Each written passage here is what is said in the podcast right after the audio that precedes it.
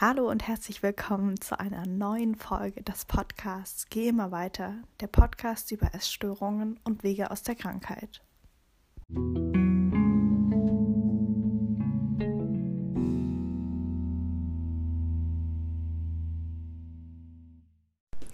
Die letzte Podcast-Folge ist doch schon eine Weile her, aber ich dachte mir, ich nehme mal wieder eine Podcast-Folge auf. Ich hatte zwischenzeitlich sogar noch eine Podcast-Folge aufgenommen. Die ist leider aber von der Tonqualität echt richtig schlecht. Ähm, das Thema, das ich da angesprochen habe, darüber werde ich vielleicht nochmal gesondert eine Podcast-Folge machen. Ähm, genau. Aber in der heutigen Podcast-Folge soll es um Orthorexie gehen. Äh, krankhaftes, gesundes Essen. Ähm, die Orthorexie ist in den Kriterien vom ICD-10 oder vom DSM-5, das ist so ein Kriterium, äh, Kriterienbuch ähm, für psychische Erkrankungen, nicht aufgelistet, aber zum Beispiel auch die Binge-Eating ähm, Disorder ähm, ist auch im ICD-10 nur unter ähm, ja, anderen Typen von Essstörungen aufgelistet. Aber ich glaube, dass bald eine neue Version, also das DSM-6 und das ICD-11 rauskommt. Da ist es wahrscheinlich drin. Ich bin mir aber nicht hundertprozentig sicher. Also kein Verlass auf das, was ich hier sage. Ja, es soll auch nicht um Kriterien, um Kriterien für psychische Erkrankungen in dieser Folge gehen. Es soll eigentlich darum gehen, ähm, was ist meine Erfahrung damit? Also was ist meine Erfahrung mit gesundem Essen und wann wird gesundes Essen krankhaft. Ich möchte zuerst ja so ein bisschen meine Erfahrungen teilen und ja dann auch in Abgrenzung zum Veganismus, weil viele ähm, Therapeuten oder auch in Kliniken wird ähm, ja Veganismus auch als Essstörung angesehen. Dazu gebe ich auch später noch meinen Senf dazu und dann auch vielleicht so ein bisschen Tipps geben, wie man die, ja, wie man dieses krankhafte, gesunde Essen loslassen kann und wie man wieder freier essen kann. Und ich will da auch sagen, dass es ein Prozess ist und dass ich immer noch in diesem Prozess drin bin. Aber vielleicht ist es auch ganz gut, weil ich euch dann die ganzen Tipps, die ich jetzt gerade so für mich anwende oder das, was ich gerade jetzt für mich rausfinde, ja, an euch weitergeben kann. Ähm, ja, Orthorexie ist, glaube ich, ein bisschen schwierig zu definieren, beziehungsweise in der heutigen Zeit von Instagram, von dem ganzen Diätmarkt, der existiert, ähm, von High Carb, Low Fat, Low, Low Carb, Ketogen, über die ganzen Ernährungsmuster, ähm, ja, Intermittent Fasting, ähm, Saftkuren, das Ganze hat mich damals in die Orthorexie so ein bisschen gebracht. Beziehungsweise dadurch habe ich einen Leidensdruck entwickelt. Und das ist immer ganz wichtig ähm, bei psychischen Erkrankungen, dass dieser Leidensdruck herrscht. Und ich hatte diesen Leidensdruck, weil ich mich ja so gefühlt habe, als ob ich mich nie 100%, hundertprozentig gesund für meinen Körper, 100% super ähm, ja, ernähren kann. Und das ist was, was ich halt, ja, was, was ich als Leidensdruck ähm, empfunden habe. Ich konnte zum Beispiel nicht mehr mit anderen Menschen zusammen kochen, nicht mehr mit anderen Menschen zusammen irgendwie rausgehen. Ich konnte ja, ähm, ja, nicht mehr am gesellschaftlichen Leben so richtig teilnehmen, weil ich immer Angst hatte, dass wenn ich jetzt zum Beispiel ins Restaurant gehe, dass dann da irgendwie jemand irgendwie einen Geschmacksverstärker reinmacht oder mit zu viel Öl gekocht wird oder ähm, ja, das ist eben nicht meine Art von Ernährung, die ich ähm, in meinem Kopf sozusagen, ja, die sich festgesetzt hat. Es muss immer gesünder sein und es geht immer gesünder. Ja, und das war so ein, so ein Satz oder so ein Glaubenssatz, den ich auch immer hatte. Ich muss mich gesund ernähren. Ich muss meinem Körper was Gutes tun. Vor allem in der Phase nach der äh, Anorexie, wo ich meinem Körper eben so, so wenig gegeben habe. Ähm, ja, wo ich auch Unmengen an Leitgetränken getrunken habe, wo ich ja einfach meinem Körper nur, keine Ahnung, einfach das meiste an Nährstoffen verweigert habe, bin ich da so ein bisschen ich dachte mir, ich muss jetzt die hundertprozentig gesunde Ernährung meinem Körper geben, weil ich habe meinem Körper schon so viel angetan und mein Körper ist so kaputt, deswegen muss ich mich jetzt gesund ernähren. Bei mir hat es dann so angefangen, ähm, vielleicht noch ganz ähm, kurz dazu, ich habe mich angefangen vegan zu ernähren, glaube ich, vor fast vier Jahren, also jetzt gerade um den Zeitpunkt vier Jahre. Ähm, und das hat bei mir auch so ein bisschen ja, damit reingespielt mit der Orthorexie, weil das der, auch der Zeitpunkt war, wo ich beschlossen habe, jetzt einfach ans Maximum vom Gesunden zu gehen. Und da hat die vegane Ernährung am Anfang, war die wie so ein, ja, so, so ein Eintritt in, ja, jetzt kannst du dich gesund ernähren. Ähm, zum Beispiel, ich bin nicht mehr in Restaurants gegangen, weil ich gesagt habe, es gibt keine veganen Optionen. Ich habe zum Beispiel ähm, dadurch keine Butter mehr gegessen, dadurch kein, keine Brezen mehr gegessen, weil ich gesagt habe, die sind nicht vegan. Ähm, ja, es war auch so, dass ich ähm, das Gefühl hatte, dass alles, was nicht vegan ist, schlecht ist, was auch so ist. Also jetzt mal die, wenn man, wenn man vom ethischen Aspekt das anschaut, ähm, Kühe werden ausgebeutet, Tiere werden gefangen gehalten, ähm, Tiere werden getötet, nur damit wir eine, eine Nahrung haben. Ähm, Kühe werden, äh, also ja, werden die Kälbchen weggenommen, ähm, damit sie eben Milch geben. Ja, das, aber das ist vielleicht ein anderer Aspekt und ich möchte ja auch nicht so ganz auf diese äh, vegan, äh, vegane äh, Veganismus-Schiene raufgehen, also sondern beim Thema bleiben, ja, Autorexie, krankhaftes, gesundes Ernähren. Als ich angefangen habe, ähm, ja, mich vegan zu ernähren, war es so, dass ich angefangen habe mit High Carb, Low Fat. Also ähm, im, ja, ich glaube, das ist recht viel ein Begriff. Also ich habe sehr, sehr viele Kohlenhydrate gegessen und eben gar kein Fett. Also, naja, halt eben so wenig Fett wie möglich.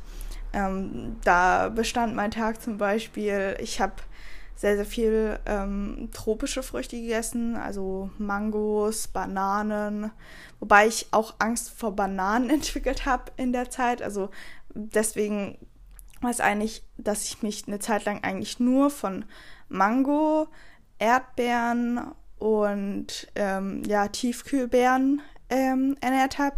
Aber bei den Tiefkühlbeeren zum Beispiel habe ich die äh, oft sind in den Mischungen ähm, ja so, so Kirschen drin und mir hatten Kirschen zu viel Zucker, was eigentlich so paradox ist. Und das beschreibt eigentlich auch schon die ganz gut die Orthorexie. Es ist so, dass man immer den gesündesten Weg sucht, also die, die gesündesten Lebensmittel, die man in seine Ernährung einbauen kann. Und das ist schon zum Scheitern verurteilt, weil wenn man anfängt, ähm, ja nicht nur noch die Kalorien zu zählen, sondern auch die Mikronährstoffe und die Ballaststoffe und das Eiweiß und das Fett einfach die Lebensmittel nur noch als Zahlen und nur noch als irgendwelche Auflistungen benutzt. Ich habe mir Seiten angeschaut, was ist das gesündeste Obst, was ist das gesündeste Gemüse, ähm, wie muss ich das essen, wie kann ich meine Makros und Mikros am Tag ähm, am besten verteilen, was, was ist das Gesündeste. Und ja, dann hatte ich auch ein Problem mit High Carb, weil ich gedacht habe, ich muss ja auch Gemüse essen. Und dann habe ich mir zum Beispiel, ähm, keine Ahnung, 750 Gramm, also diese, diese Packungen, diese Tiefkühlpackungen Brokkoli ähm, noch an dem Tag, ja, sozusagen eigentlich reingezwängt. Und ich hatte eigentlich gar keine Lust darauf, aber mein, mein, mein Kopf hat mir gesagt, du brauchst die Mikronährstoffe, du brauchst diese, diesen Brokkoli, weil der ist gesund, der, der macht dich, der macht dich gesund, der, der, der ist, ja, der ist, der ist, der ist super. Und dann war es auch so, dass ich, also in der Zeit, ich hatte so ein bisschen auch ein Körpergefühl. Ich hatte auch das Gefühl, okay, ähm, ich habe vielleicht mal Lust auf ein Brötchen, ich habe vielleicht mal Lust auf Nudeln, ich habe vielleicht mal Lust auf, ja, was anderes außer Obst und Gemüse.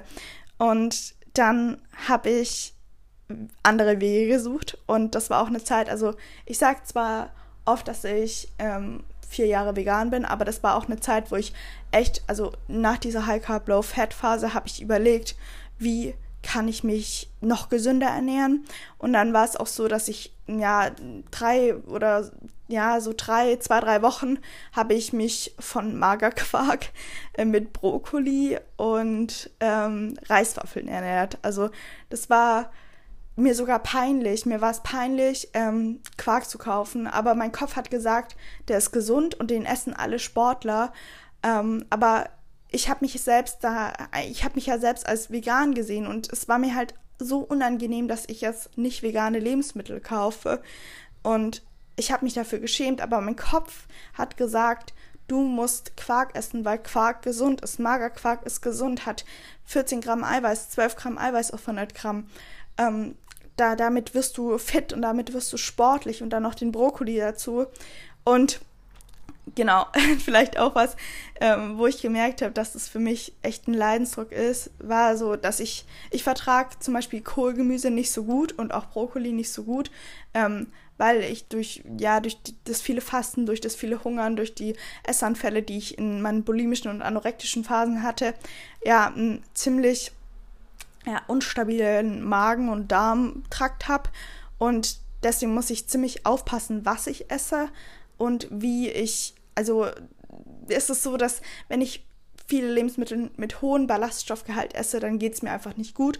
Ähm, dann fühlt sich mein Bauch extrem aufgebläht auf äh, an und auch bei Linsen und bei ja eben meistens Hülsenfrüchte, also ja, also auf jeden Fall, jetzt komme ich zum Punkt, es ging mir nicht gut, aber ich habe gedacht, ich esse die gesündesten Lebensmittel. Ähm, danach habe ich ähm, versucht, mich, also nach dieser Phase von ähm, ja, Low Carb mit so viel Quark, also keine Ahnung, wie viel Quark ich am Tag gegessen habe, ähm, kam das Vegane natürlich wieder, also ich habe gedacht, ich muss mich jetzt wieder vegan ernähren, weil es geht mit meiner Ethik nicht. Also es fühlt sich schlecht an. Ich fühle mich schlecht. Ich, ich, ich sehe das Leiden dahinter. Ich, ich kann nicht diesen billigen Quark aus dem Supermarkt kaufen. Ich, ich möchte mich wieder vegan ernähren.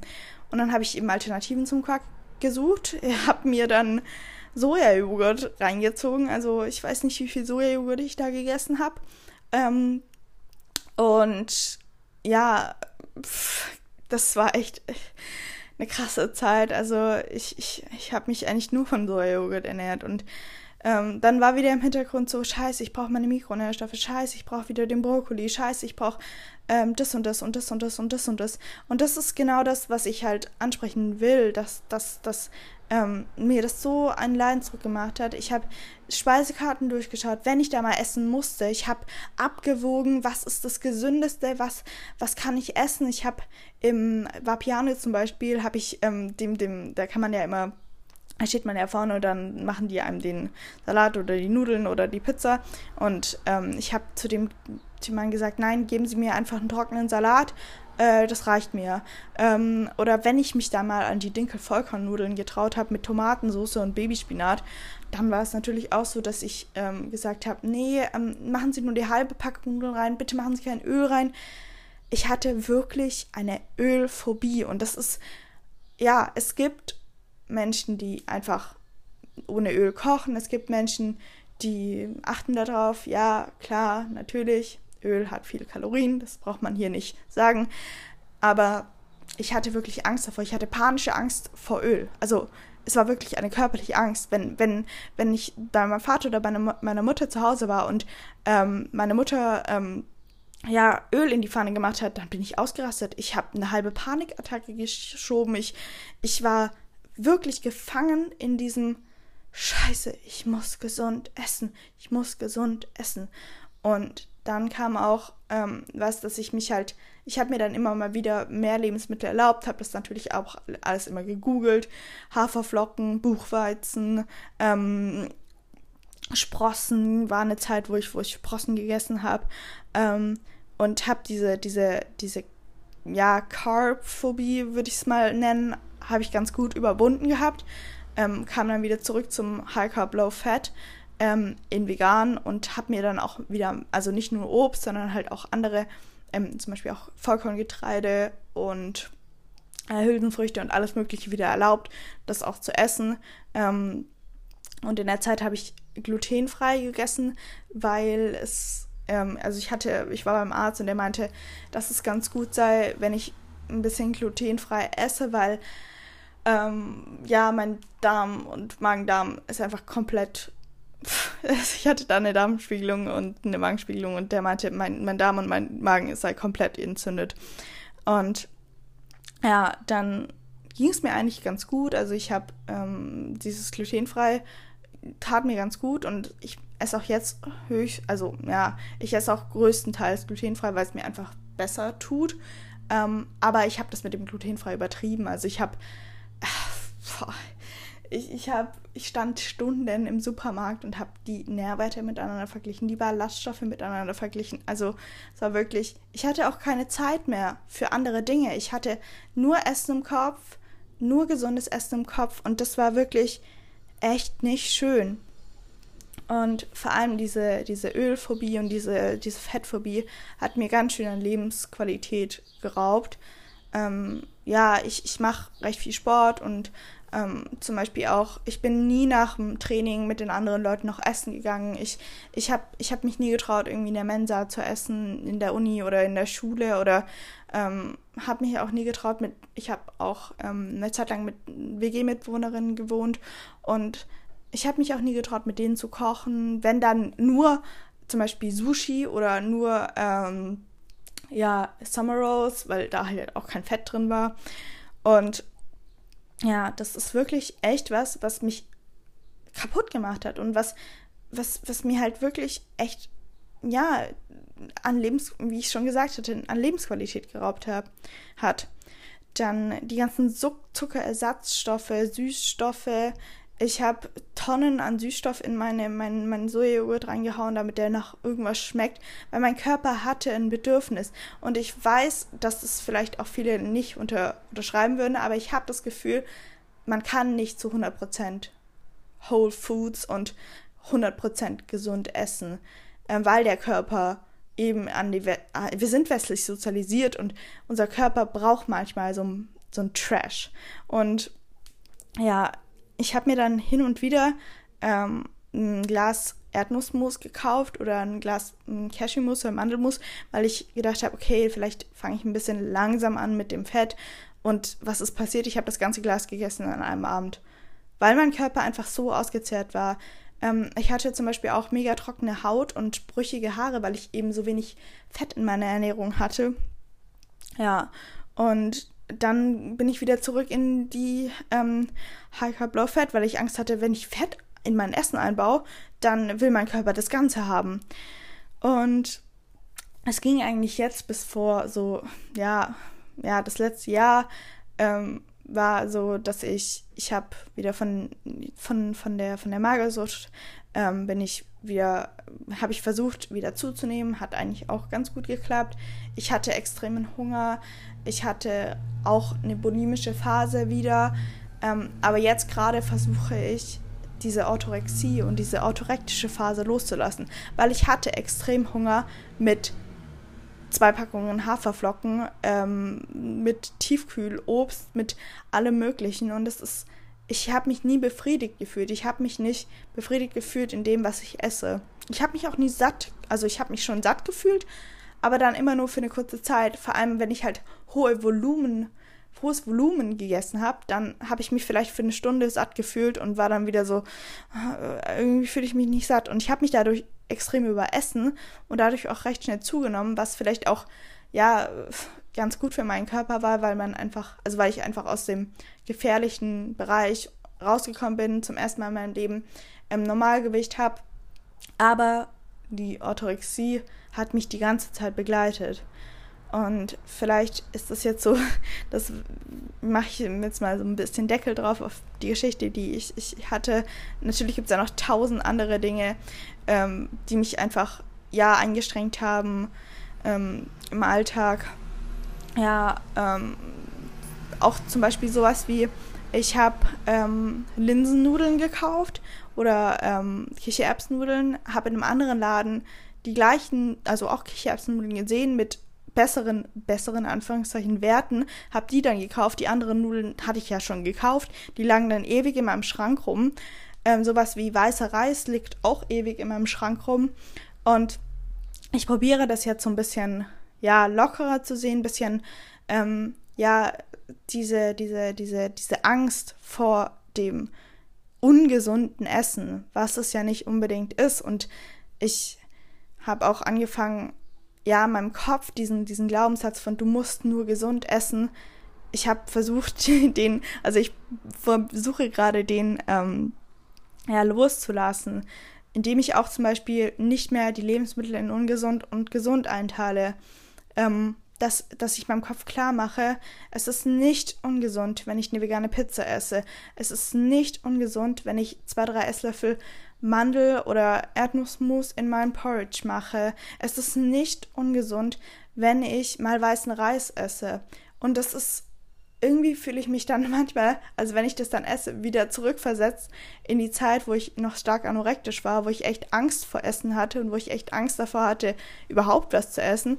Ich, ich sitze dann vor meinem Teller und denke mir so, ja, eigentlich, eigentlich müsstest du was Gesünderes essen, aber ich esse dann. Und das ist halt das, was ich allen auch mitgeben kann. Ihr müsst es zulassen. Ihr müsst über diese Angst drüber gehen. Und diese Angstschwelle ist am Anfang extrem hoch.